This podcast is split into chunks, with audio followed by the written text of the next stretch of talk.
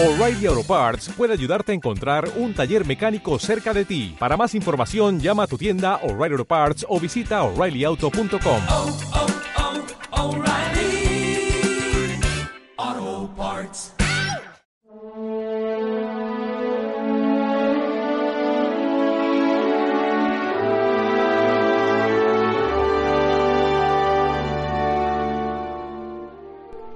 Concebirás en tu vientre y darás a luz un hijo.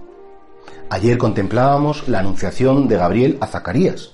Hoy, domingo, la Iglesia nos invita a considerar y a contemplar la anunciación de Gabriel a Santa María. Qué diferente, ¿verdad? Mientras que aquel dudaba, se tuvo que quedar mudo, no sabía reconocer el poder de Dios.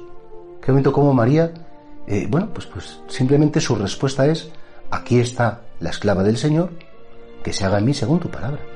Fijaos qué bonito, ningún afán de protagonismo, ningún preguntar eh, qué tengo que hacer, eh, no, que actúe Dios dentro de mí, porque en definitiva, qué bonito es como la vida del hombre es más que un hacer, es un dejar hacer a Dios, dejar que vaya escribiendo mi historia, dejar que Él suceda en mí, dejar a Dios ser Dios y yo ponerme en mi lugar que ser criatura.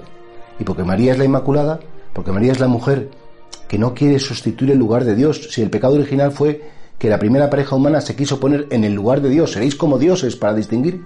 María no se pone en el lugar de Dios. So, María se pone como sierva, como esclava, al servicio de Dios. Podríamos preguntarnos hoy cuántas veces hemos querido ser Dios.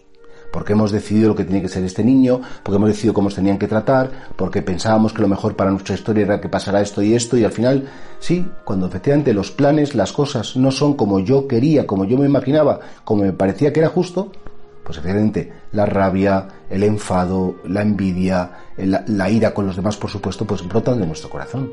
Y todo es porque en el fondo no sabemos decir, aquí está el siervo del Señor, la sierva del Señor, que se haga en mí según tu proyecto, según tu historia, no según la mía, según tus planes y no según los míos.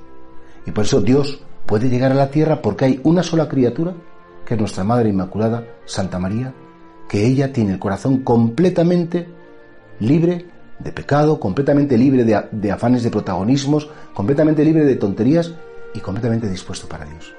Señor, cuántas cosas sobran en mi vida. Cuántas ganas como de querer yo llevar las riendas, de tener que decir cómo tienen que ser las cosas, de querer controlar, de querer poseer, de querer siempre dictar, tener la razón. Y frente a todo eso, yo creo, en ante esta proximidad del Adviento, Señor, pues vacía mi corazón. Vacía mi corazón de envidias, de iras, de consumismos, de tonterías para que quede mucho espacio para ti. Más de ti, menos de mí. Vacíame, Señor, de mis tonterías y ojalá que me pueda llenar pues con tus ideas, con tu cariño, con tu presencia, en definitiva con tu salvación. Por eso contempla esta escena. Una fue en el templo de Jerusalén y esta es en el templo del corazón de la Virgen. Efectivamente, en ese silencio del corazón, María escucha. Y porque escucha, ese verbo puede hacerse carne. Para amar, primero hay que escuchar. Y para que escuchar, hay que saber estar en nuestro sitio y saber cumplir siempre la voluntad de Dios. ¿Qué quieres de mí, Dios mío? Y escuchar la voz de Dios.